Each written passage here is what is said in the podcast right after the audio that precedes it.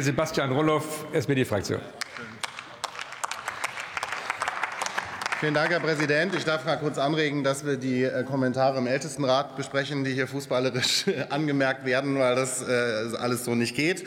Aber jenseits dessen so, äh, jenseits dessen, lieber Herr Dürz, ich dachte ja, dass wir wenigstens fußballerisch auf einer Linie sind, aber die fußballerischen Vergleiche waren heute genauso verunglückt wie Ihre Bewertung des Gesetzes. Äh, Im Gegenteil, es ist ein äh, ganz besonders positives Beispiel, wie handlungsfähig die Ampel ist, weil die Diskussion seit vielen Monaten läuft. Und wenn Sie sich mit dem Gesetz befasst hätten, wüssten Sie, wüssten Sie auch, was zwischen Referentenentwurf und Kabinettsvorlage passiert ist, dass wir da seit vielen Monaten in einer sehr offenen kollegialen Diskussion sind, auch weiter sind, aber eben kurz vor Abschluss. Und dementsprechend stehen wir zu diesem Gesetz, weil es ein sehr gutes Gesetz ist. Und es wäre schön, wenn Sie sich damit auch mal im konkreten Detail befassen würden, weil dann könnten wir Ihnen die Sorgen nehmen. Ich gehe gleich darauf ein. Herr Minister Habeck hat gesagt, es sei das Grundgesetz der äh, Wirtschaftspolitik. Das kann man so sagen. Äh, ich hätte es äh, Bibel der Wirtschaftspolitik genannt. Das ist aber natürlich jetzt eine Frage der individuellen sozusagen Orientierung.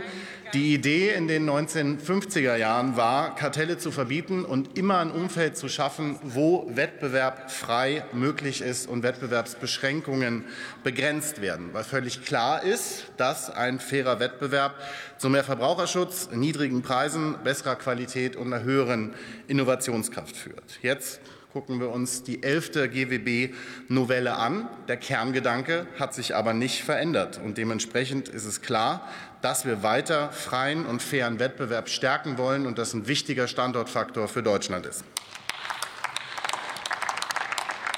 Worum geht's? Wir haben im Wesentlichen drei Elemente in dieser Novelle. Zum einen stärken wir die Sektoruntersuchung des Bundeskartellamts und machen daraus einen wirklich effektiven wettbewerbsrechtlichen Faktor. Wir gucken uns bei festgestellten Kartellrechtsverstößen eine schnellere Rechtsfolge an bis zur Abschöpfung der daraus entstandenen Vorteile. Und wir setzen, da wird mein Kollege Klüssendorf gleich noch darauf eingehen, die rechtliche Grundlagen für, den, für die Umsetzung des Digital Market Acts, was wir ja auch tun müssen. Heute kann die Sektoruntersuchung durch das Bundeskartellamt auch schon eingesetzt werden. Wir wissen aber auch, dass es oft zu lange dauert und oft keine wirkliche Konsequenz haben. Weil klar ist auch, wenn die Sektoruntersuchung einige Jahre dauert, hat sich auf dem Markt meistens auch schon viel verändert. Muss man über die Tatbestandsgrundlagen neu diskutieren äh, und kann dann kein wirklich verbindliches Ergebnis treffen. Dementsprechend ist es sinnvoll, dass wir diese jetzt auf 18 Monate begrenzen, sodass man dann ein Ergebnis hat, mit dem man arbeiten kann und die Marktveränderungen sich nach Möglichkeit zumindest in zeitlichen Grenzen gehalten haben. Und für diese Konsequenzen geben wir dem Bundeskartellamt einen Instrumentenkasten an die Hand, bei der es dann nach entsprechender Sektoruntersuchung und nach entsprechendem Ergebnis die Störung angreifen und im besten Fall abschaffen kann. Es ist so, dass auch heutzutage schon ein Wettbewerb gestört sein kann, ohne dass man was tun kann. Wenn zum Beispiel Märkte komplett verkrustet sind, der Marktzutritt für neue Unternehmen praktisch oder auch technisch nicht mehr möglich ist. Und da besteht eine Regelungslücke, die wir mit diesem Gesetz schließen wollen. Aber selbstverständlich ist auch klar, und da ist auch leider das Gegenteil behauptet worden, dass es immer angezeigt ist, das mildeste Mittel zu nehmen. Das ist bei Verwaltungshandeln grundsätzlich so, und wir haben es auch in diesem Gesetz noch mal geregelt.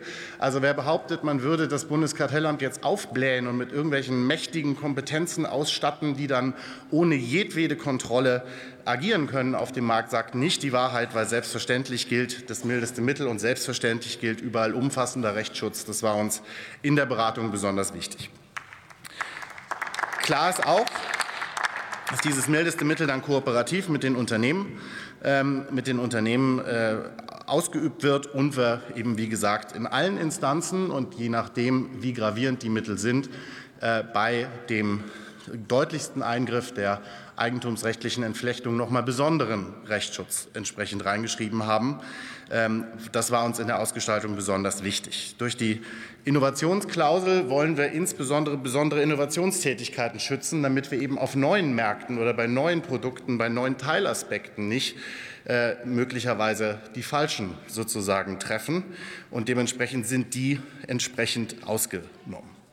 Die Eingriffsbefugnisse umfassen den ganzen Katalog, Zugang zu Daten, Veränderung, äh, die, die äh, Veränderung von Geschäftsbeziehungen, organisatorische Trennung etc. Äh, umfassen bis hin zur eigentumsrechtlichen Entflechtung im Worst Case. Ja, das wird entsprechend geregelt. Allerdings wird auch dieser Worst Case mit einer fairen Kompensationszahlung versehen. Und wir haben dann für den Fall, dass das Gesetz so beraten und beschlossen wird, eine Rechtslage, die mit der im Vereinigten Königreich vergleichbar ist. Äh, und im Vereinigten Königreich kann man viel unterstellen, aber ich glaube, dass der Sozialismus da noch nicht Einzug gehalten hat. Darüber hinaus wollen wir es dem Bundeskartellamt erleichtern, die äh, Anmeldung von Zusammenschlüssen schneller zu erfassen, damit es eben zum Beispiel möglich ist, auch unterhalb der üblichen Umsatzschwelle systematische Aufkäufe zum Beispiel auf mehreren Regionalmärkten gleichzeitig zu prüfen. Ich freue mich sehr auf die weitere Beratung. Wie gesagt, wir sind ja auch schon einige Zeit dran. Ich äh, glaube, dass das ein gutes Gesetz wird. Ich freue mich, dass auch der Gedanke von Rainer Brüderle äh, da entsprechend Eingang findet und glaube, dass das Gesetz den Standort stärken wird. Vielen Dank. Vielen Dank, Herr Kollege. Nächster Redner ist der Kollege Enrico Komning, AfD-Fraktion.